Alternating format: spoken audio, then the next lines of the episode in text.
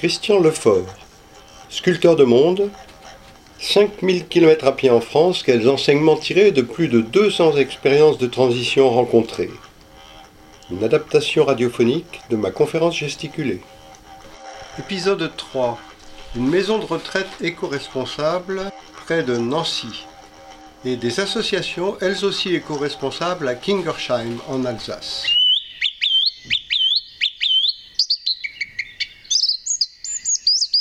En 2016, lorsque j'ai commencé ce périple, on m'aurait dit que j'irais un jour visiter une EHPAD, c'est-à-dire une maison de retraite, comme étant un exemple en matière d'innovation éco-responsable, j'aurais été très surpris. Et pourtant, en janvier 2018, un article du journal Reporter m'a indiqué que l'EHPAD Simon Bénichou, près de Nancy, était un phare d'éco-responsabilité dans son agglomération. Alors comme je savais que je partais de Lille pour aller jusqu'à Strasbourg, je me suis dit, bah, il suffit de passer à Nancy et j'irai les rencontrer. Donc trois à quatre jours avant d'arriver à Nancy, je les ai appelés. Et là, la secrétaire de l'EHPAD Simon Bénichou m'a dit bah, ce qu'il faudrait, c'est que vous rencontriez Karine. Karine, c'est l'animatrice. Mais comme elle est animatrice, elle n'est pratiquement jamais dans son bureau, donc on ne peut pas l'appeler sur son téléphone fixe.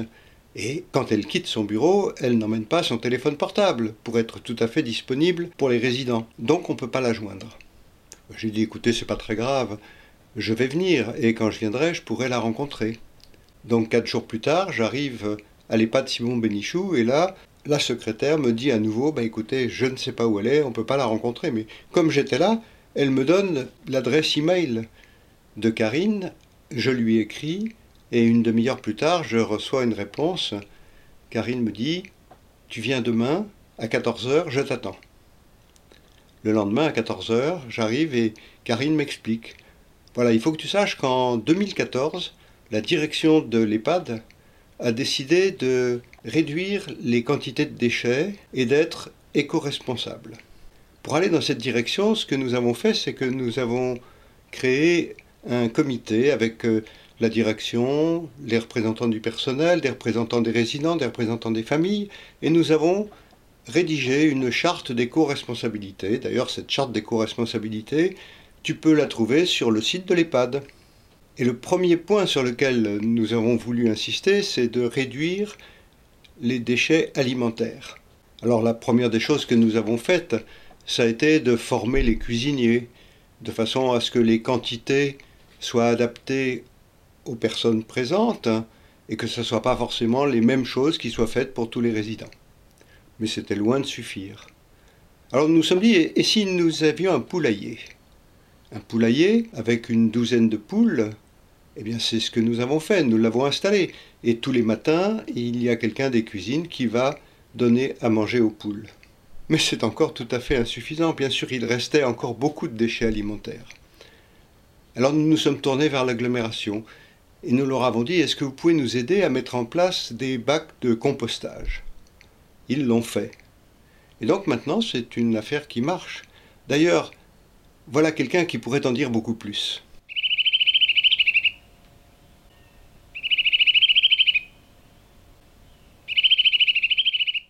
Bonjour, me dit une jeune femme. Moi, c'est Martine, je suis une voisine. Il y a trois ans, je suis arrivée dans le quartier avec mon mari et mes deux petits-enfants. Et jamais nous n'aurions imaginé que la maison de retraite allait devenir un des éléments de notre vie quotidienne. Mais pourtant, c'est bien ce qui arrive.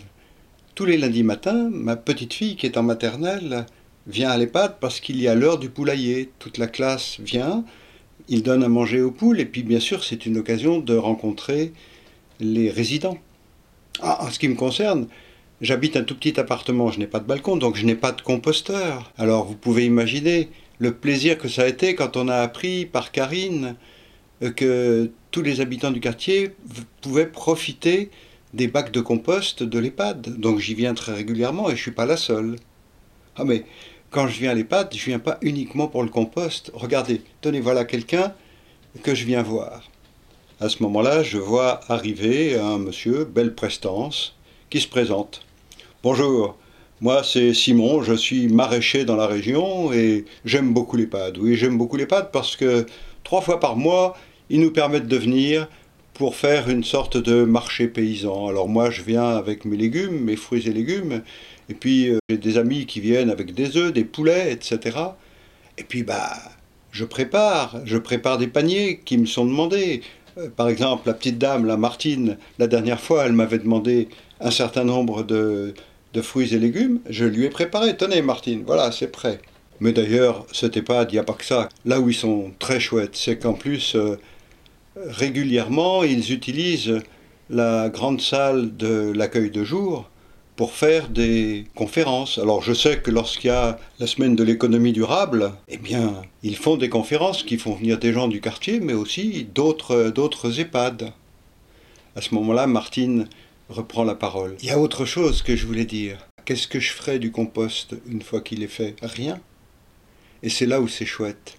C'est là où c'est chouette parce que les PAD, ils ont décidé de transformer une partie de leur parc en jardin partagé. Et ce coup-là, c'est mon fils, celui qui est en primaire, qui vient plusieurs fois dans l'année pour planter, puis pour voir ensuite pousser. C'est quand même génial, un petit urbain qui participe aux travaux de la terre, enfin qui les comprend, disons, un petit peu. À ce moment-là, je vois arriver une résidente qui s'appuie sur son déambulateur, qui a l'air triste et qui se tourne vers moi en disant Vous savez, moi, monsieur, toute ma vie, je n'ai jamais acheté de fruits, je n'ai jamais acheté de légumes, j'ai toujours tout fait pousser moi-même. Alors, c'est tellement triste de plus pouvoir le faire. Et à ce moment-là, Karine se tourne vers elle et lui dit Mais, Madeleine, qui est-ce qui donne des conseils pour le jardin partagé? Et alors là, je vois un grand sourire sur le visage de Madeleine. Oui, c'est moi. C'est moi, rien que du bonheur. Et je me dis, oui, vraiment, il se passe quelque chose d'intéressant dans cette EHPAD.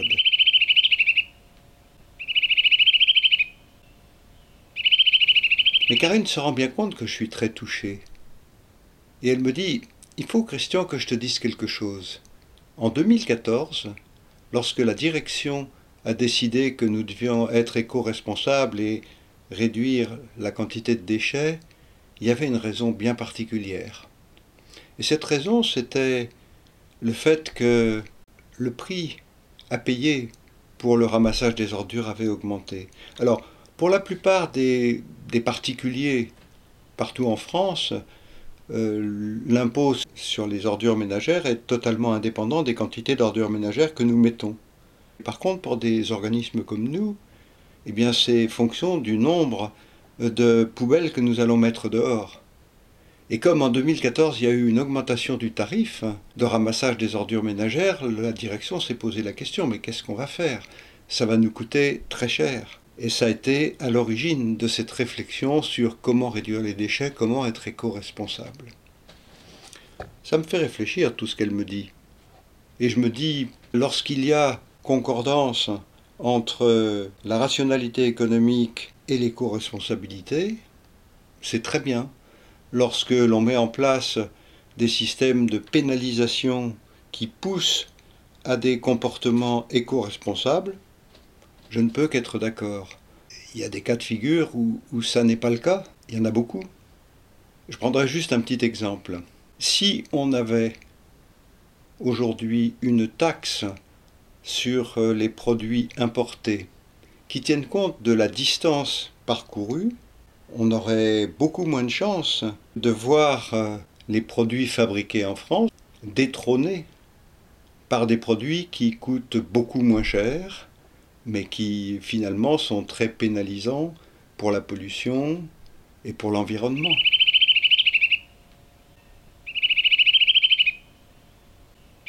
Je trouve que l'exemple de l'EHPAD est un exemple tout à fait probant de ce qui peut se passer lorsqu'il y a convergence entre la rationalité économique, une fois qu'on lui a imposé des règles, et la responsabilisation en matière écologique. Je voudrais profiter du fait que j'ai parlé d'une charte d'éco-responsabilité pour parler d'une autre charte d'éco-responsabilité que j'ai rencontrée l'année suivante, en 2019, dans la petite ville de Kingersheim, dans la banlieue nord de Mulhouse. Là, c'est une charte d'éco-responsabilité qui a été discutée, négociée entre euh, toutes les associations locales, associations sportives, associations culturelles, etc., et la municipalité, pour définir ce que pourrait être un comportement éco-responsable de la part de chacune de ces associations. Et ce qui est très intéressant, c'est qu'il y a en gros 80 points différents qui sont regroupés dans un, dans un certain nombre de thèmes et que chacune des associations peut se noter sur ces 80 points et qu'en fonction de la note auquel elle aboutit, elle peut être classée de 1 à 5, 5 étant les meilleurs. Et tous les six mois, elles font le point. Elles se réunissent, les associations, en présence de quelqu'un de la municipalité. Mais ce qui est important, c'est que les associations se réunissent et disent, bah voilà, j'étais euh, au niveau 2 et je suis passé au niveau 3 parce que voilà, j'ai fait ça et ça. Mais elles disent aussi, bah tiens, euh, comment t'as fait toi? Ah oui, c'est tout à fait intéressant. Mais moi, j'ai pas les moyens de faire ça. Tu, tu, pourrais pas nous donner un coup de main?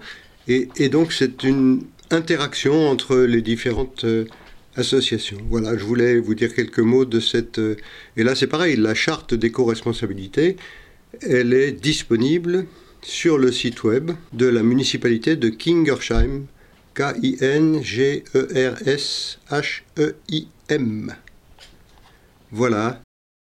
Dans le prochain épisode, nous parlerons d'une autre expérience citoyenne, la gestion des haies en pays de Trégor près de Lannion, en Bretagne.